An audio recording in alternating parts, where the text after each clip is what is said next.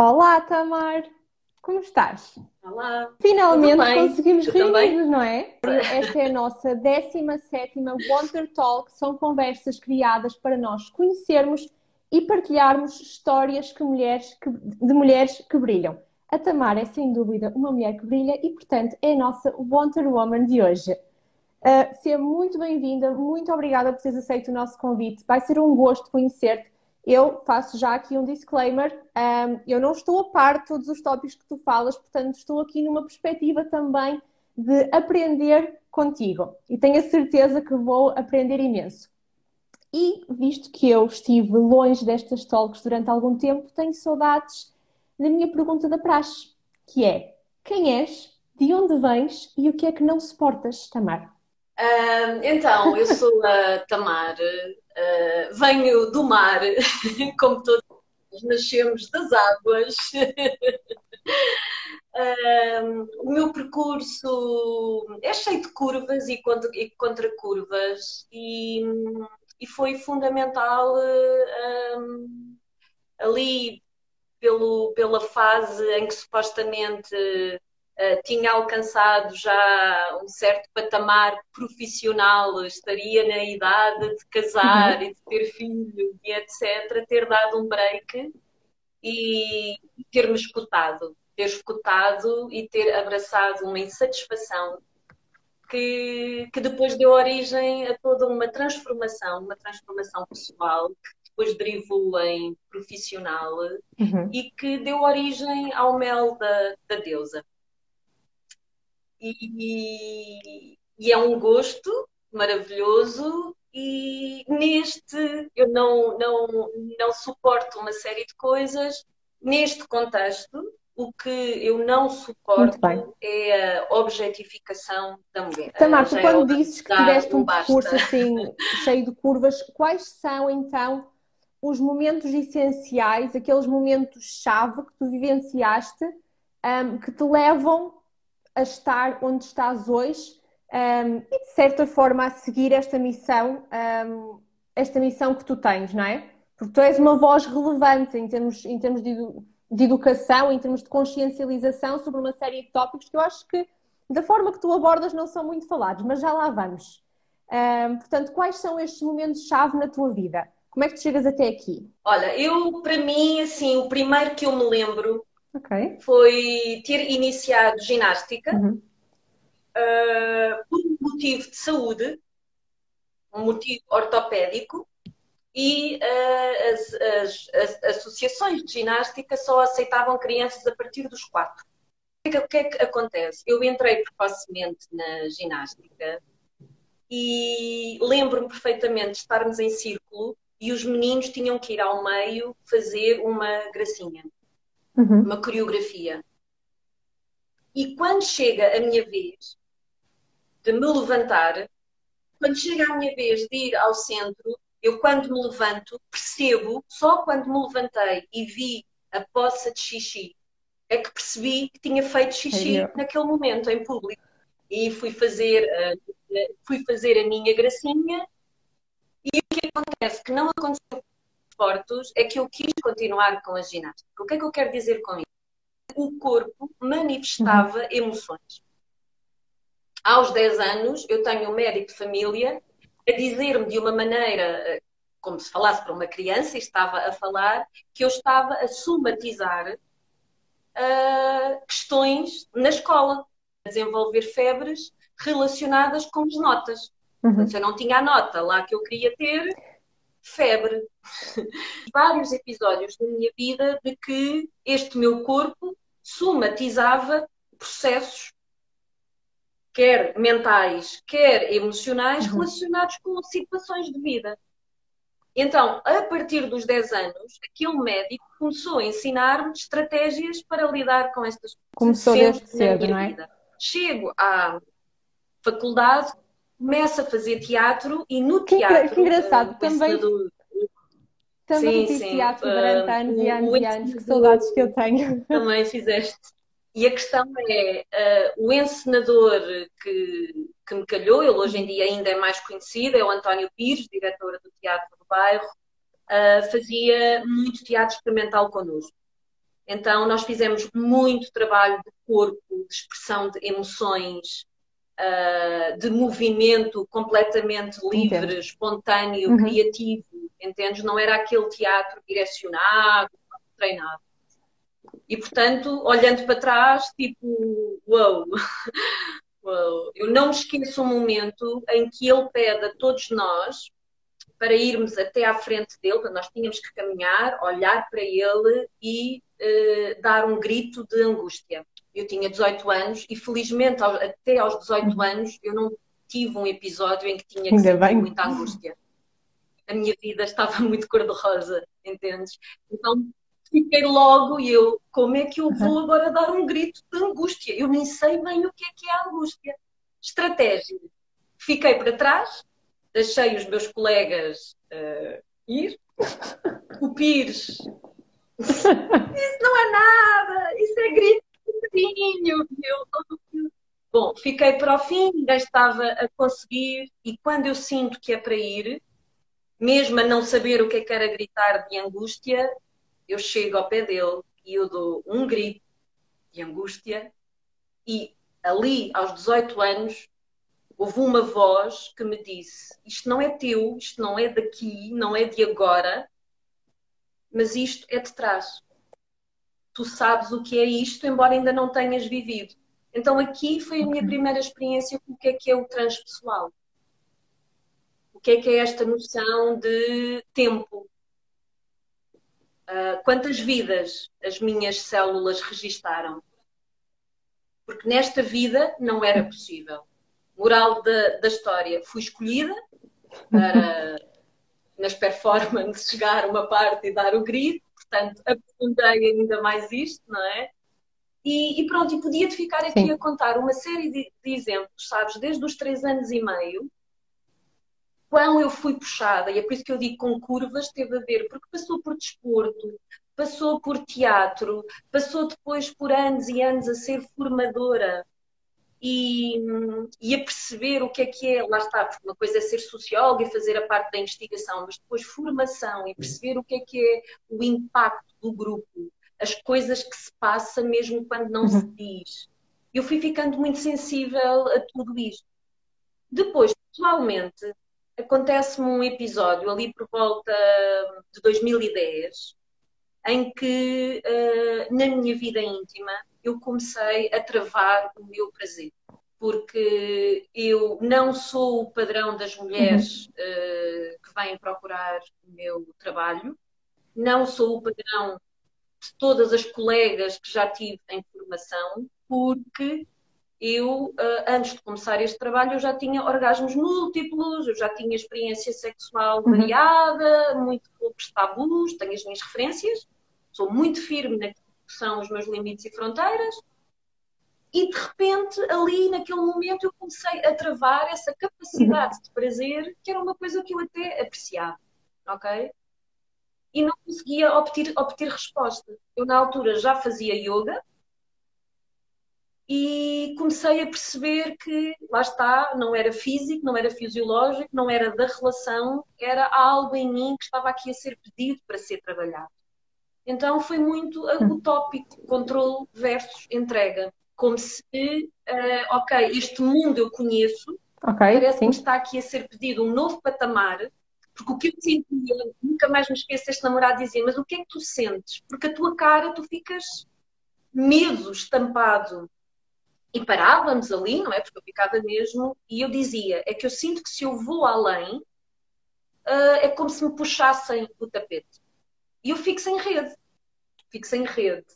Porque é isso, não é? Parece que me está a ser apresentado algo que, mesmo sendo bom, como eu certo. não controlo, como eu não domino, como eu não conheço, eu travo. E pensei que aquilo fosse passando e não passava, e, e aborrece, não é? Porque lá está, para mim, o sexo sempre foi uh, uma medicina, uma diversão, um relaxamento, um momento de conexão como não há outro. E, e de repente fico sem isso. Nesse sentido, não é? E então fico naquele limbo, espera, parece que há mais e não há. Entretanto, em Portugal, a primeira e única mulher que tinha trazido uh, ferramentas de sexological bodywork, que é uma corrente que está Europa, ali Amsterdão, sim, a sementinha foi em, em Amsterdão e faz todo o sentido.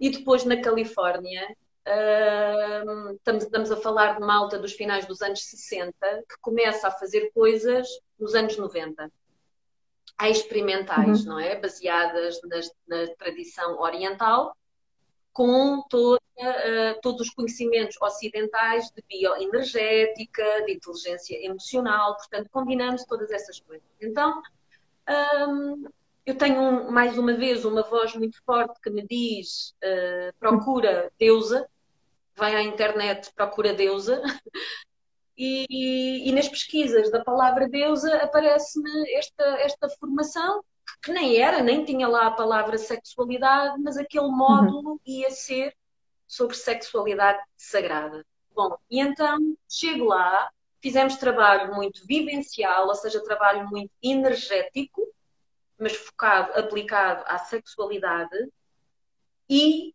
sem ela saber que eu tinha, que eu estava com esta questão do tal travão, eu consegui destravar por completo só com exercícios de respiração e de movimento completamente direcionados para o trabalho da energia erótica e sexual, aplicado a mulheres. Ok? E portanto, repara, eu comecei Sim. só para trabalhar isto para esta questão. Ficou tudo bem, não é? E desbloqueei depois com o namorado e tudo ótimo e etc. Mas depois o bichinho ficou aqui sobretudo na perspectiva da união de como isto depois conseguiu ajudar-me a trabalhar todas as questões do controle e da entrega.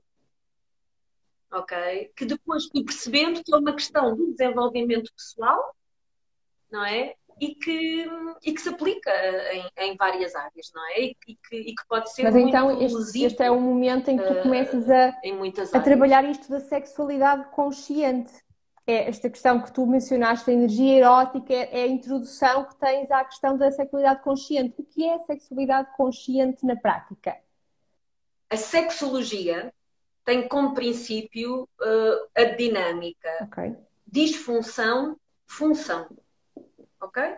Então, tu à partida tens um problema e nós vamos resolver com uma, com uma solução. Vou-te dar um exemplo uma mulher que tem uhum. vaginismo. Vaginismo é entendido como uma disfunção. Correto. Então nós vamos pôr funcional.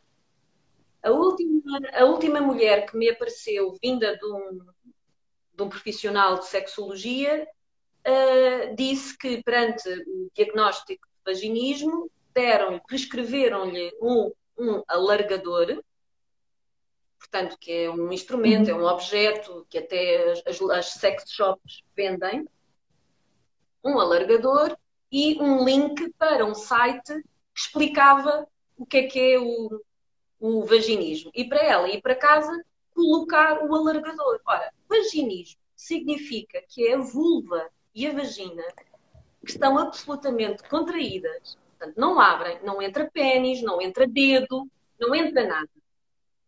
E estas profissionais de saúde, porque não podem tocar no corpo da mulher, porque não veem o corpo como um sistema, dizem, mas tens que forçar. Está aqui um objeto, vai, relaxa e enfia. Mas, desculpa, Tamara, isso aconteceu quando? Mulher, como muitas, ainda ficam. Recente?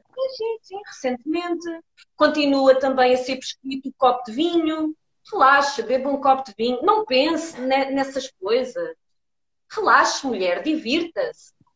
Seja mais leve, seja mais espontânea. Vá, Sim, vá, vá. É e isto ainda gera, lá está, mais frustração. E o que esta mulher ainda sentiu foi: eu ainda sou mais inadequada porque eu nem isto consigo. O que é que acontece? E agora para te uhum. explicar. Ok, disfunção de facto, não é? Portanto, sim, há um quadro. Eu não gosto de trabalhar com os termos da sexologia, não é? Para não estar a pôr a carga na disfunção e foi, ok, tem, temos aí uh, toda a zona pélvica bloqueada.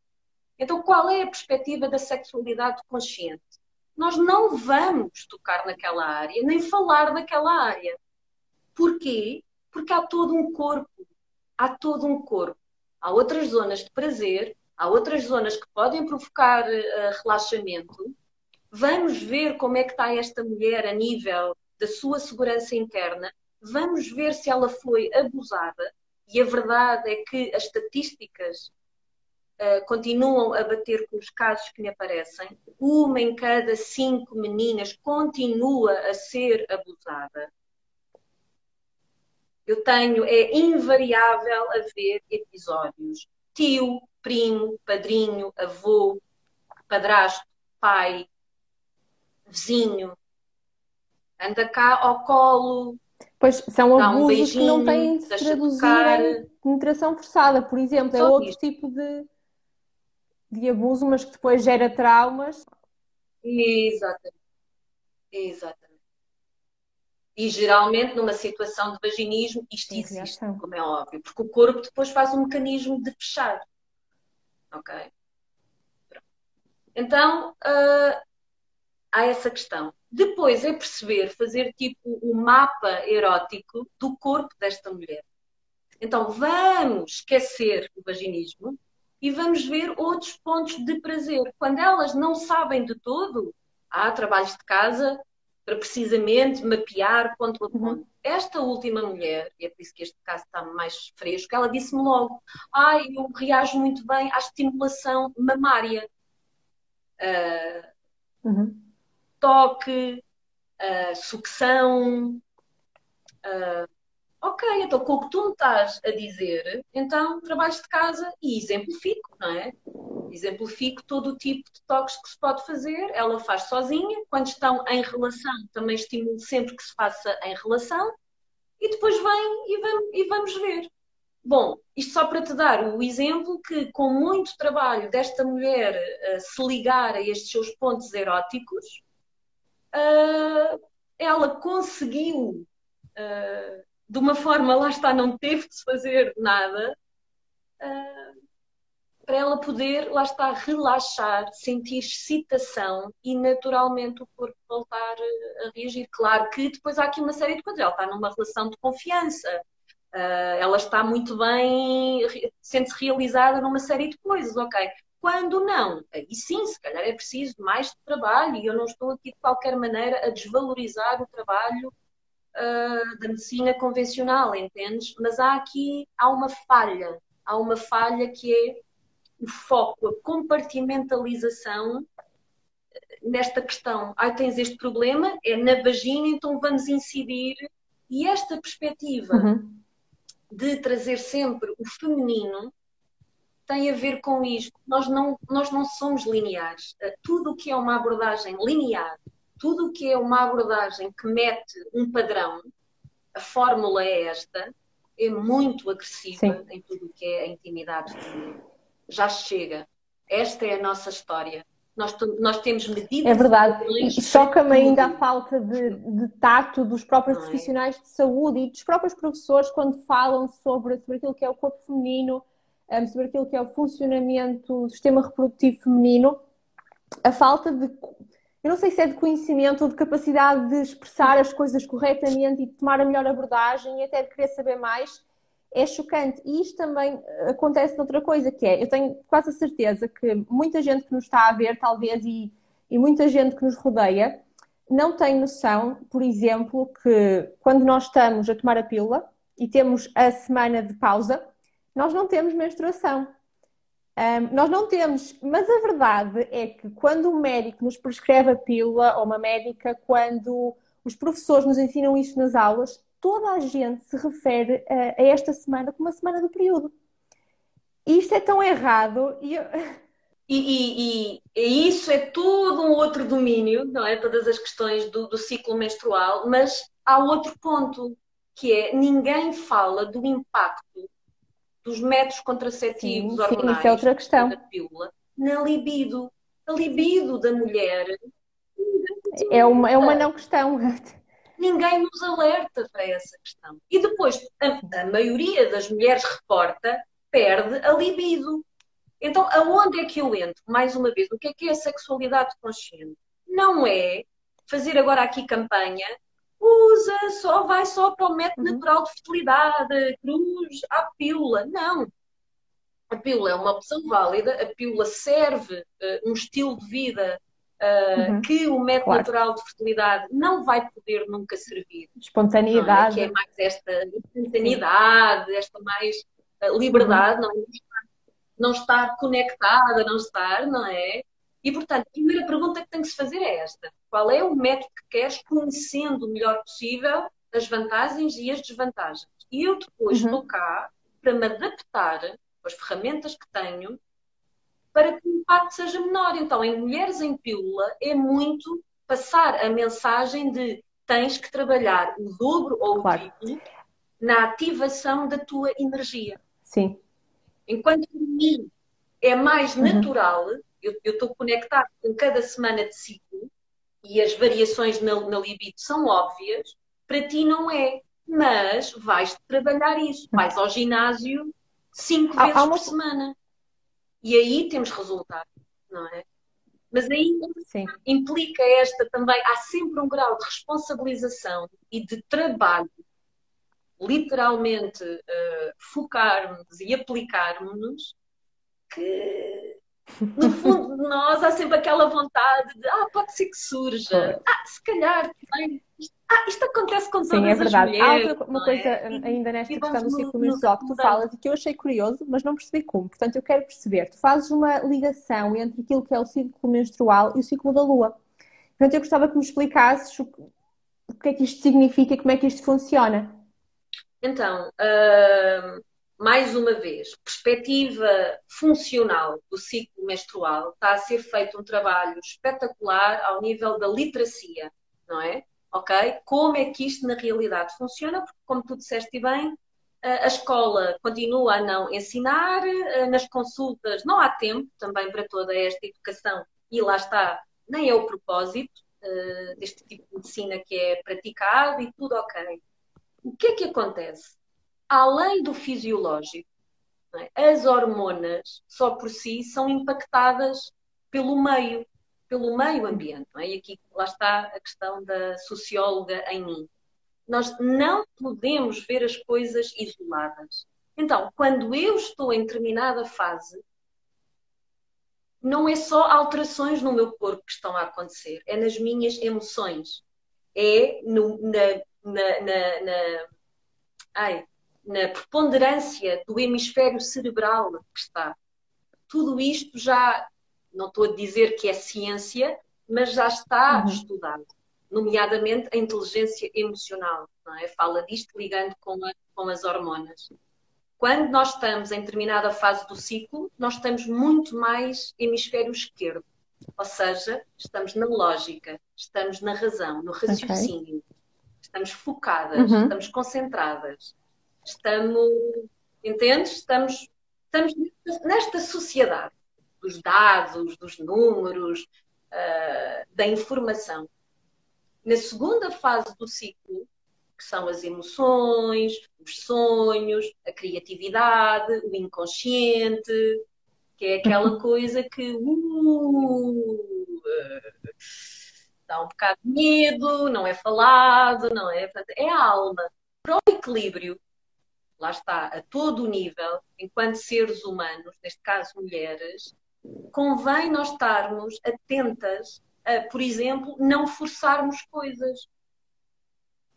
Não forçarmos estar altamente a conseguir ter altos raciocínios e lógicas e etc.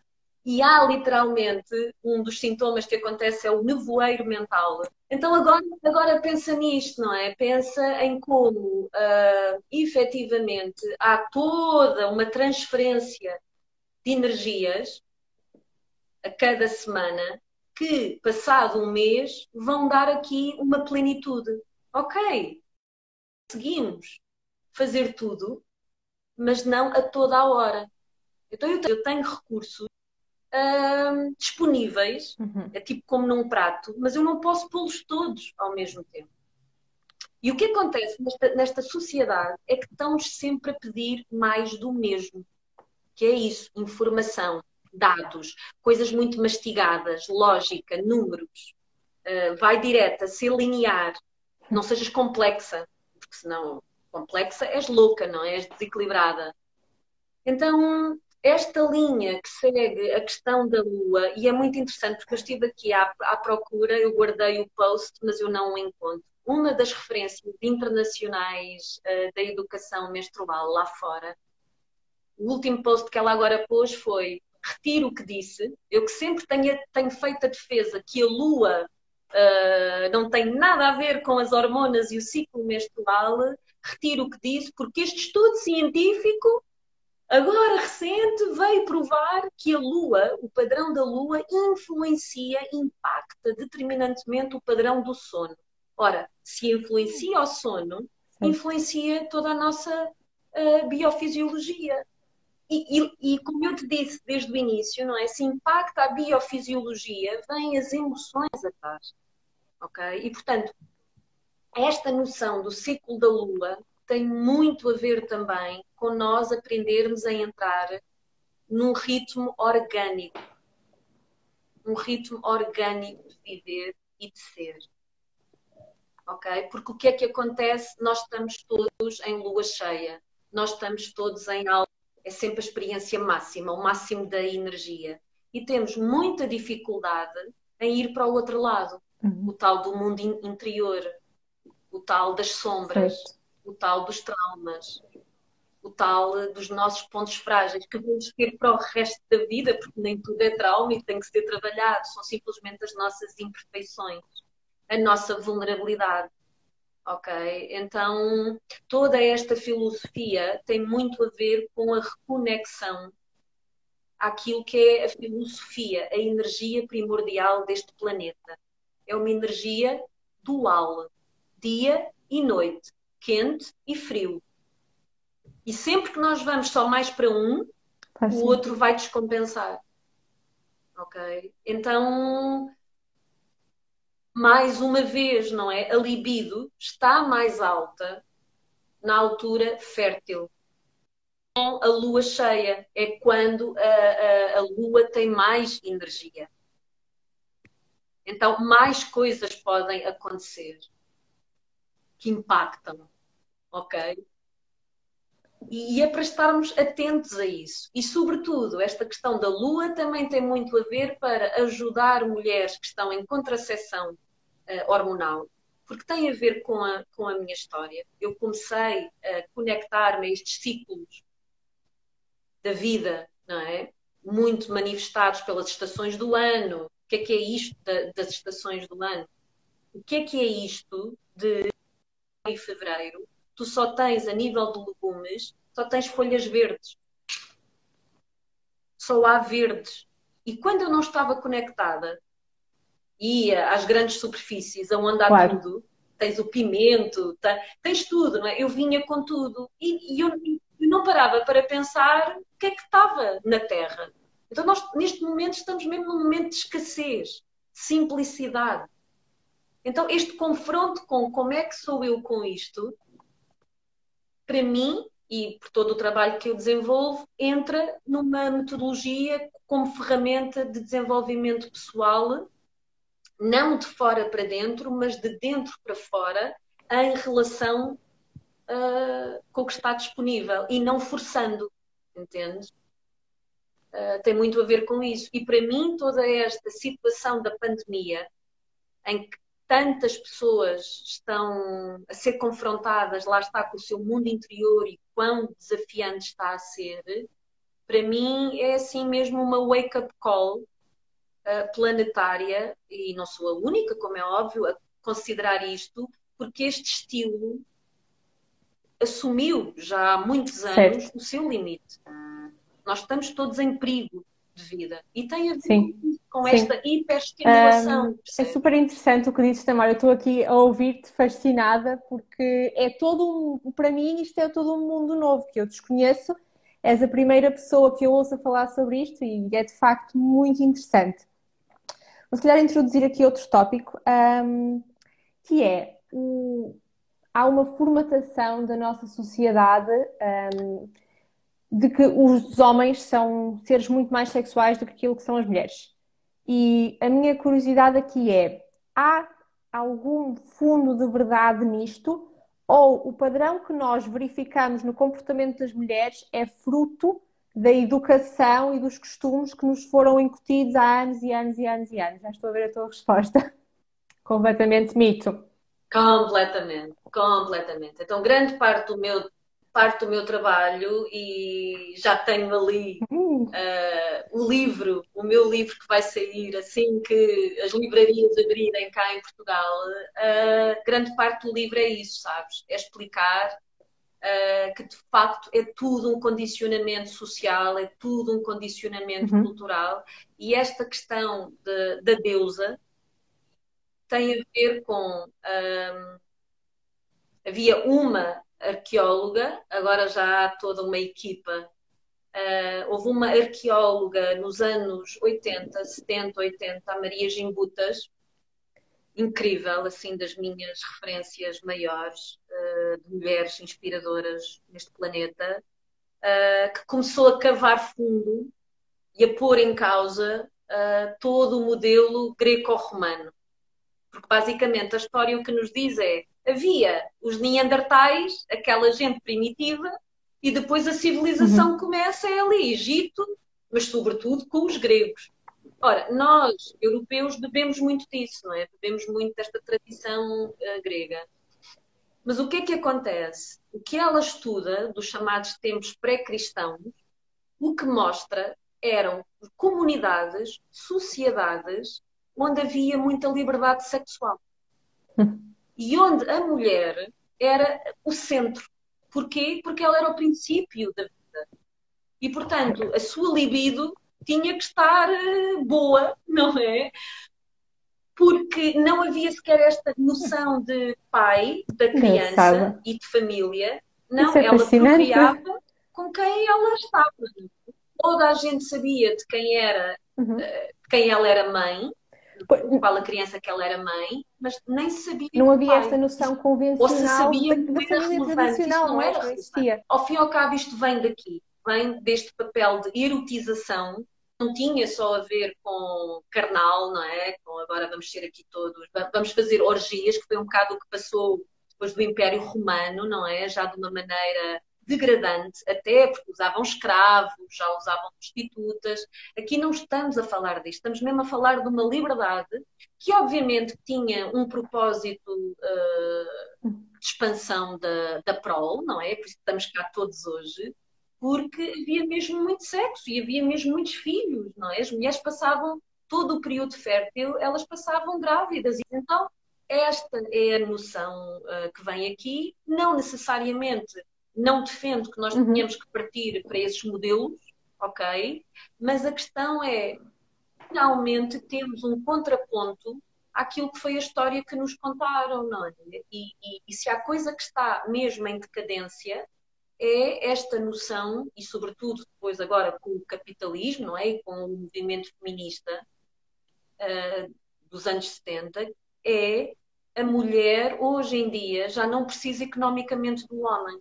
E isso traz que muitas é o mudanças. dos nossos avós e dos nossos pais. E isso que tu estavas a, a, falar uh, era tipo um tamponamento, não é? Uhum. Prazer ou não, uh, vontade ou não, eu tenho que servir. Eu tenho que servir o marido, porque eu tenho aqui um que diz: eu sirvo-te e tu pões-me comida na mesa, uh, pagas a renda da casa enquanto eu cuido aqui das coisas. Agora, a partir do momento em que a mulher se emancipa, trabalha e afins, nós hoje estamos a viver tempos em que há esta maior igualdade e em que o foco está na qualidade da relação.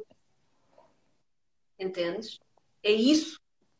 Isso é que realmente é moeda de troca, porque hein, pagar uma renda, não preciso que me pagues a renda. exatamente. Uh, lavares, uh, levares não sei onde, eu tenho o meu próprio carro não é, não é por aí. Portanto, o que eu tenho como expectativa, uma expectativa que não é louca, portanto tem a ver com esta continuidade, é que nós vamos atravessar coisas muito, muito interessantes ao nível dessa, dessa consciência e dessa, então, dessa descoberta, não é? Mesmo assim, mesmo com. Nós ainda temos um, um percurso muito longo a percorrer, mesmo com esta tendência da, da emancipação da mulher. Um, e a realidade é que, acho eu, e daquilo que ouço, corrijo-me se estiver errada, mas para a esmagadora maioria das pessoas, o ato sexual termina quando o homem atinge o orgasmo. Esta é a realidade. E eu às vezes acho curioso perguntar isto às pessoas, porque elas ficam mesmo desconfortáveis, porque têm de, de, de admitir que de facto é isso que acontece.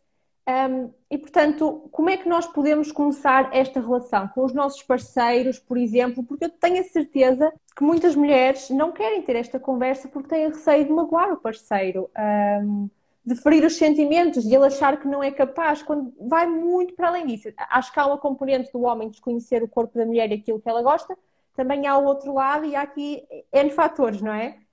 Se o homem não conhece o também. corpo da mulher, é porque a mulher também não dá a conhecer o, o, seu corpo. Porque é que a mulher não dá a conhecer o seu corpo? Não é porque só questões de vergonha, é porque ela própria não conhece. Não é? E eu posso dizer que só quando comecei a estudar é que toquei no meu ponto G. Eu própria nunca tinha tocado no meu ponto G, se é que existe ponto G, ok? Essa, okay. essa, essa é outra coisa. Eu não gosto mesmo de dar nomes, isto também a própria sexologia também está na uhum. dúvida se há um ponto G ou não. O que acontece é que há uma zona na parede anterior uh, da nossa uh, vagina que tem o formato de uma amêndoa e tem uma parte uh, okay. rugosa. Isto é, isto existe, porque eu toco no corpo e sei que existe. E que se é estimulado, ela engurgita, incha. E parece a sensação de que tem xixi, que tem que okay. urinar, mas não é. É porque está próximo. Ok? E, e gera um prazer diferente do prazer depois de, das paredes vaginais, ok? Portanto, que existe de facto áreas no canal vaginal, uh, colo do útero, também tem ali uns pontos de prazer distintos, ok? Pronto. O que é que eu te quero dizer? Muitas de nós não conhecemos e é muitas vezes, como era o meu caso, não era por vergonha, era porque hein? nunca me tinha aparecido à frente, nunca nenhum homem uh, me tinha tocado também dessa maneira, uh, completamente desconhecido, ok? Portanto, temos aqui esta dupla coisa: desconhecimento e depois vergonha. Uh, mas o que eu tinha a dizer era, uma, isto é uma piada, mas que tem muita verdade. Eh, quando uma pessoa pergunta, ah, então pronto, tenho ouvido muito que os preliminares não podem ser só cinco minutos, eh, não é o que uma mulher precisa, eh, mas isto mulher ou homem, porque há muitos homens também interessados em proporcionar a melhor experiência à sua parceira. Então diga, qual é, uh, lá está, não é? Métricas, qual é o tempo adequado só falta cronometrarmos. Para os preliminares. Diga-me o número. Então, precisamente, entendes, Olga, precisamente para quebrar este raciocínio que nós estamos tão viciados, tem uma fórmula que eu cumpro. Uh, a piada que se diz é os preliminares começam imediatamente após a última relação sexual. E aí estou-te a dar a resposta. E aí o que eu trabalho muito com o meu público é: eu não tenho a resposta para ti, eu digo-te isto ok? Começa imediatamente a seguir à última relação sexual. O que, é que isto significa? Que o nosso cérebro está a processar, está a registar uma série de atitudes, de comportamentos, linguagem verbal e não verbal que está a comunicar com a nossa libido. É extremamente sexy quando os nossos parceiros, por exemplo, vão despejar o lixo de livre e espontânea vontade. E nós não temos que dizer, está ali! E assim uma coisa, né? Ou tratam da sua parte, não é? Não, é ajuda, não ajudam não é? com a casa, tratam da sua parte, sem nós termos que dizer. Tendencialmente para uma mulher isto é extremamente sério. E de repente, what? é verdade. Não é? Porque isto, o que é que está aqui por trás? Somos cotadas, não temos que carregar o peso desta responsabilidade toda, porque nós é que somos as que pensamos mais e temos tudo orientado, porque também estou cansada, porque também uh, sou adulta. Sim, é? claro, e de certa forma alguém... também em quem por um lado pode confiar. ser sexo e por outro lado, é? equilibrando a responsabilidade sobre as tarefas, também eu diria que relaxa mais a mulher, não é? E temos mais tempo para nos concentrarmos em nós próprios e no nosso prazer. Tal e qual, porque aquelas fórmulas da cosmopolitan da vida são completamente irrealistas. Hum. E o que as mulheres mais me dizem, sobretudo as mulheres mães, é tamar com que é possível Pois. Porque às nove da noite eu já estou KO. Portanto, como é que eu vou vestir uma lingerie? Como é que eu ligo o piloto da, da mulher amante quando eu estou KO? Não é? E depois desenvolvo as minhas estratégias de ele vá para a cama dormir e só chega à cama quando ele já está a dormir ferrado para nem sequer. Mais uma obrigação para dar um. Como mais uma tarefa que eu tenho que executar Falem em sexo, não falem em pôr-me determinada maneira, porque não resulta, entendes? Então, esta palavra é muito importante e, mais uma vez, é perceber como é que está organizada esta família e como é que podemos ter pequenos apontamentos. Porque esta cena do on e off, não é? E é por isso que, mais uma vez, se diz começa na última relação sexual. Esta cena do on e off, Sim. que é, pronto, estamos despachados, agora fazemos no próximo sábado. Isto para a mulher, sobretudo, não funciona. Não funciona. É uma conversa que nós temos que continuar a ter. É um espírito, é, é uma palavra de agrado, lá está, é termos feito alguma coisa. É eu própria ter tido a permissão para me divertir um bocadinho, para fazer um bocadinho o meu hobby, para ver um pôr do sol, a lembrar-me quem eu sou, a minha identidade e não que sou a mãe de alguém. Porque também o que já está provado, numa perspectiva da sexualidade consciente, ou seja, e aqui mais uma vez o que é que entra? Sexualidade consciente é aquela que não dá uma fórmula e tu tens que te impor, é isto, não é? É, é, é o estar em relação, é o perceber uh, as circunstâncias modernas, não é? De cada família, de cada dinâmica, de cada mulher a solo. mas uma das coisas é a questão de também já, já se percebe que é determinante para o perfil feminino um, que a mulher consiga voltar a si e não estar no papel de cuidadora dos outros. Porque uhum. às vezes, Olga, os parceiros querem participar e é a mulher que não, não consegue abdicar. Porque há aqui há, há uma tamanha expectativa que ela própria certo. põe em Sim. si de ser a Percebo. boa mulher, mãe perfeita, que de repente é pecado, é, é, absolutamente impensável eu agora ficar egoísta. Totalmente. Ora, não é egoísta, é autocentrada. Uma grande, grande, grande referência na, numa sexualidade que me faz muito, muito, muito sentido é a Esther Perel. Não sei se já viste alguma coisa dela. Ela está sediada em, em Nova York, ela é belga, mas está sediada em Nova York e teve assim, uhum. assim um boom muito grande com uma TED Talk uh, acerca precisamente do desejo e do erotismo. Portanto, ela foi assim a primeira uh, ocidental uh, a dar destaque, literalmente subir um palco a falar desta perspectiva sem ter que ir buscar todo o contexto dos tempos pré-cristãos e afins. Mas ela vem dizer que esta sociedade está doente em termos de intimidade porque está privada, ficou privada deste erotismo, deste lado orgânico, deste riso espontâneo, deste fazer só porque me apetece, deste não ter que parecer, não é? Uh, e simplesmente ser e, e assumir-me. E, e, ela tem muito a tese, e isto faz muito sentido, já apliquei isto com várias mulheres, de que, uh, inclusive nos aferes, os casos extraconjugais, que essa é o, é o outro mito, que os homens é que uh, têm mais casos que as mulheres. Não, não. Não, tem é mulheres com casos extraconjugais e, e, mais uma vez, não há como julgar, isto não tem nada a ver com julgamento. Claro que elas me contam isto com muita vergonha, mas não estamos a falar de julgamento, estamos a falar de. Ok, e esse estereótipo surge do tal é do homem ter mais necessidade sexual do que a mulher, que não é verdade. Tal e qual. Mas, mas, mas porquê que o interessante é isto? Porquê que a mulher procura uma relação extrasexual, extraconjugal? Ou não, mesmo não sendo hum. casada? Porque ela consegue ser egoísta. Faz sentido.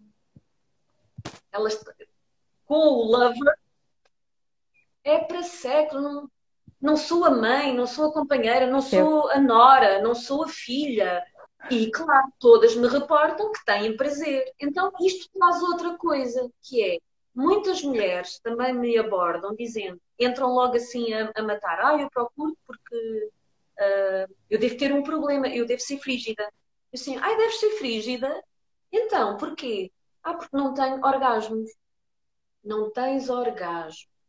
Uh, não tens orgasmos na penetração? Não, não tenho. Ok. E tens orgasmos com o sexo oral?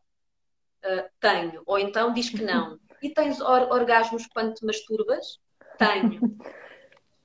Então não estou a perceber uh, como é que és frígida. Então há muito este marco. Eu sou frígida porque okay. eu não tenho prazer no sexo com penetração. Ok? E mulheres que não têm de todo prazer com os parceiros, também azar, não têm com oral, não têm uhum. quando ele estimula manualmente, nada. Parceiro, tipo, não dá. Mas depois, com o lover, têm. E é aí que tu percebes, não, há, não é nada fisiológico, vamos é ver como é que tu estás a encarar este parceiro. Vamos é ver como é que está a tua dinâmica familiar, qual é o peso que tu carregas e como é que podemos não é? Sim. é? Transferir isto, tudo o que estás a aprender com o lover, não é? O que é que tu queres fazer? Queres largar? Queres manter? Ou queres transferir isto? Porque geralmente é o que acontece, não é? E, e, e a filosofia oriental do Tantra, que trabalha muito ao nível da energia, chama a isto uma repolarização. Então, um amante tem muito o papel de recalibrar a energia para que depois consigamos ver o parceiro uh, antigo com outros olhos. Fomos aprender umas coisas, descobrimos e não vamos para ele se queremos manter a relação. Então é aqui que nós entramos no domínio do, do não julgamento, cada um é que tem a sua moral, ninguém pode dizer. O meu papel é ver, já que está a acontecer ou que aconteceu, para que é que isto serve? Ou para que é que isto poderá servir? E o que é que queres fazer com isso? Podemos pensar juntas. Então, claro. o trabalho, obviamente, também tem aqui uma perspectiva de confessionário, não é? Claro.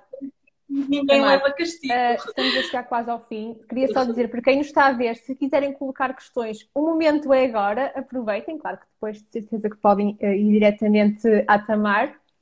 E eu sei que já tínhamos aqui uma questão Alimentação macrobiótica, então, para estarmos mais ligadas com a realidade?